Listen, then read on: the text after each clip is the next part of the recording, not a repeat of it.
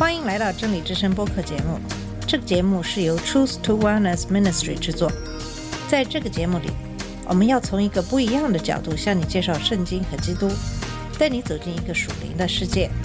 我们的节目在每个星期二、四、六更新，欢迎你的收听和关注。all the colors are the rainbow.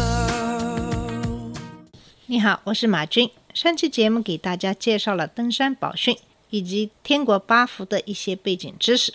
我们知道，耶稣在受洗收了第一批门徒之后，在加利利开始了他的施工。在第四章的最后，介绍了耶稣经常做的一些施工，就是教导人、宣扬天国的福音、医治疾病。马太福音紧接着就讲到了耶稣的登山宝训。我们需要注意的是，这个事件的发生可能并不是在耶稣施工的开始，但是马太把这个登山宝训放到耶稣施工的开始来讲，可见其重要性。耶稣的登山宝训是以天国八福开始的。我们下面就来看一看天国八福的具体的内容，以及这些教导在我们生活中的应用。天国八福的第一福是邻里贫穷的人有福了，因为天国是属于他们的。首先，我们知道这个邻里贫穷在中文圣经中的不同的版本有着不同的翻译。和合本把这句经文翻译成“虚心的人有福了”，圣经新译本把这句经文翻译成“心灵贫乏的人有福了”。二零一零年的和合本也改翻译成“心灵贫穷的人有福了”。中文标准译本把这句经文翻译成“邻里贫穷的人有福了”。我个人认为，中文标准本的“邻里贫穷”的翻译是比较准确的，因为我认为我们每一个人都是生活在两个世界中，一个世界就是我们的这个物质的世界，也就是我们所能看到的、所能触摸到的世界。这个世界就是科学所能够研究的世界。那么，邻里的世界是宗教所触及的范围。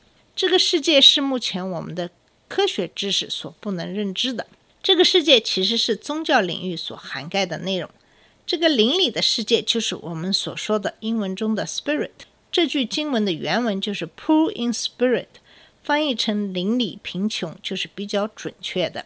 在这句经文开始讲的就是邻里贫穷的人有福了，也就是那些在邻里破产的、遭受苦难的人。因为天国是他们的，在这里的天国是和旧约中的弥赛亚的国度有关的。八福也是和旧约中的经文相呼应的。在以赛亚书六十一章一到三节中提到：“主耶和华的灵在我身上，因为耶和华用高高我，叫我传好信息给谦卑的人，差遣我医好伤心的人，报告被掳得释放，被囚的出监牢。”报告耶和华的恩典和我们神报仇的日子，安慰一切悲哀的人，赐华冠于西安悲哀的人代替灰尘，喜乐由代替悲哀，赞美一代替忧伤之灵，使他们称为公义树，是耶和华所栽的，叫他得荣耀。在这里，弥赛亚被高传福音给贫穷的人。我们一般会倾向于把“贫穷”这个词解释为在经济上或财务方面来理解，这可能也是其中的一个部分。但是我们也可以从属灵方面来看一看。以赛亚用它来描述那些被掳的人，他们的土地和财产被剥夺，固然贫穷，但他们也受折磨和压迫，无力对抗，也没有希望，他们是绝望的。他们邻里的贫穷使他们困境加剧。圣经对贫穷人的描述包括几方面。在耶稣时代的穷人只有很少的财产，常常受压迫，没有什么力量和希望。他们没有什么资源可依赖，他们不得不依靠他人生存。以赛亚为他那个时代的人带来好信息，他们将从捆绑中得释放。耶稣是透过传从神而来的好信息，福音应验了这好信息的应许。他并没有使他们在地上权力和财务上富裕，但他却满足了他们最大的需要。邻里贫穷的人在神面前谦卑下来，他们明白他们此生没有什么贡献可以拿来换取天国。他们在邻里痛心疾首，忆记他们虚己，并深深的悔悟。他们以无助无望的罪人身份来到王前，没有骄傲，没有自义，也不自满。他们从伪装得释放，故此他们有空间让神进入他们的生命。每一个希望进天国的人都必须邻里贫穷，因从神而来的救恩是一份礼物。这就是给这世上真正被压迫的和穷人的好信息。穷人并不因为他们贫穷而被排拒，富人亦不会因为他们的财富被接纳。不论富或贫，都必须在主面前谦卑下来，才可成为天国的成员。低下阶层往往比有财势的人更容易进入天国。耶稣宣告的福是天国是他们的，这当然并不表示所有贫穷的人都是天国的一员。就如浪子的贫穷是自己弄成的，因为重点不在于物质上的贫穷，而是邻里的质量。那些邻里贫穷而谦卑自己、依靠神的人，他们拥有天国。事实上，每一个在天国里的人都必须邻里贫穷，他们都以一颗破碎的心和痛悔的灵去寻找救主。那么，我们从这个八福的第一福里能得到一些什么样的启示呢？如果要进入天国，就必须邻里贫穷。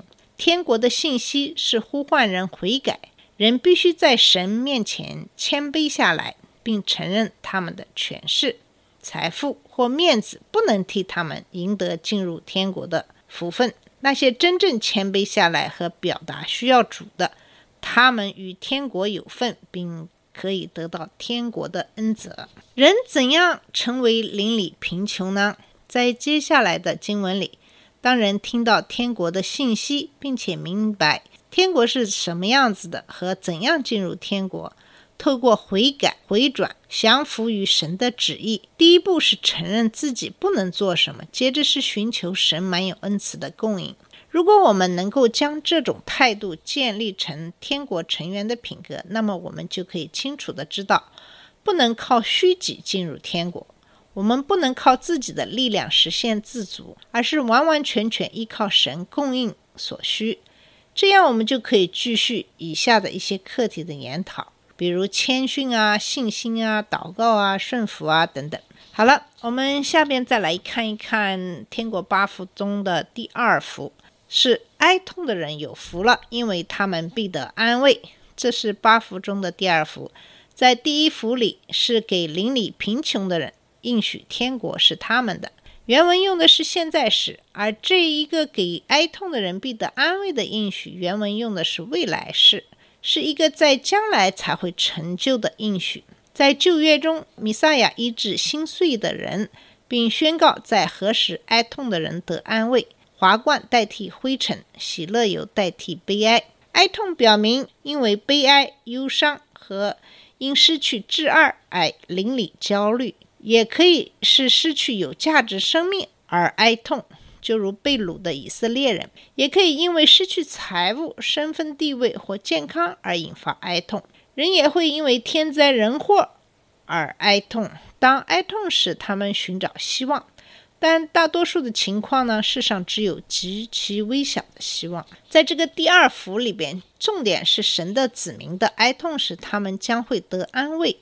每个人都会在人生不同的阶段经历哀伤和悲惨的损失，但那在天国里得安慰的哀痛，是为以色列蒙羞以及蒙羞的原因而哀痛。因他们的罪，国家被强横和无情的统治者掌控。耶稣降临并宣告天国近了，他期待人的反应是痛哭悔悟。弥赛亚会安慰那些哀痛的人。但得安慰，是因为米赛亚将他们从使他们哀痛的罪中拯救出来。因此，在这里所指的是因着信的哀痛。这哀痛并不单纯的为生命中的苦楚与伤痛，而是为了那引致这境况的罪而哀痛。他们明白，他们的忧伤愁叹是为了那失落败坏的世界，那里看不见神和他的旨意。在哀痛中。耶稣的门徒向主打开他们沉重的心，因他们知道，他们虽在哀伤中，但并非没有盼望。他们知道，他们的哭泣和哀痛只会维持一段时间，他们知道死亡不会得到终极的胜利，因为在基督里死亡的必会复活成不朽坏的。他们知道弥赛亚终有一日会把这些挪除，给他们带来安慰，因此这应许是他们必得安慰。当神擦去他们的眼泪时，他们就得到了安慰，不再有死亡，不再忧伤或苦难。这是天国子民所能期待的。所以，我们要理解，在这一幅里所关注的是哀痛的原因，而不是哀痛的本身。那得安慰的哀痛是门徒的哀痛，他们明确知道哀痛的原因，有正确的信心，看透看透事件。当人面对生命的伤痛时，如他们为罪而哀伤，同样可以有盼望。这是信靠主的一个清晰的记号。好了，我们下边再来看一看第三幅。第三幅是。温柔的人有福了，因为他们必承受地土。这是八幅中的第三幅。这幅和诗篇的三十七章十一节“受困苦的人必拥有地土”十分相似。那段经文也是有关弥撒亚的诗篇。那地亦必是应许之地。在圣经里，温柔的人是指那些有温柔的心和自制力的人，他们的心灵没有恶念，也不高傲。温柔的人也许和贫穷的人一样没有自己的资源，但其后可能有。就如摩西被称为最谦和的人。温柔的人不剥削和压迫他人，他们不复仇或仇杀，不使用暴力，不试图为自己的目的夺取政权。概括而言，他们学，他们效仿基督，在生活上模仿他。这并不是表示他们软弱或他们生活不济，他们可以是柔和谦卑。但他们也可以成为弱者和受压迫者的斗士。这里的应许是他们拥有地图，是什么地图呢？这里是指应许之地。整本圣经都提及神给以色列人应许，赐他们应许之地，拥有土地，并非单指财物，而是含有更大的意义。那不单是一块地，而是从神而来的产业，包含保障。但那地却常受袭击，而人民被掳和被分散。在新约，人应许重新招聚到那地，那些应许现在看来要等到弥赛亚第二次降临，出现新天新地时才会实现。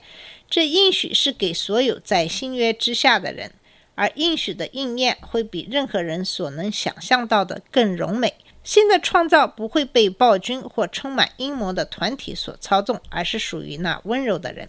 那么，我们怎样才能够成为温柔的人呢？如果一个人的本性不温柔，又怎么样呢？温柔和良善都是圣灵在信徒中所结的果子。要培养在灵里的温柔，便是在圣灵的指引下而活，将生命交给神的灵管辖，以致基督的特质能够在信徒中成长。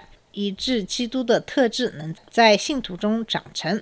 好了，在今天的节目里给大家介绍的是天国八福的前三福，也就是邻里、贫穷、哀痛的人和温柔的人。啊，在下期节目里我会继续给你介绍剩下的天国八福的内容。谢谢你的收听，我们下次节目再见。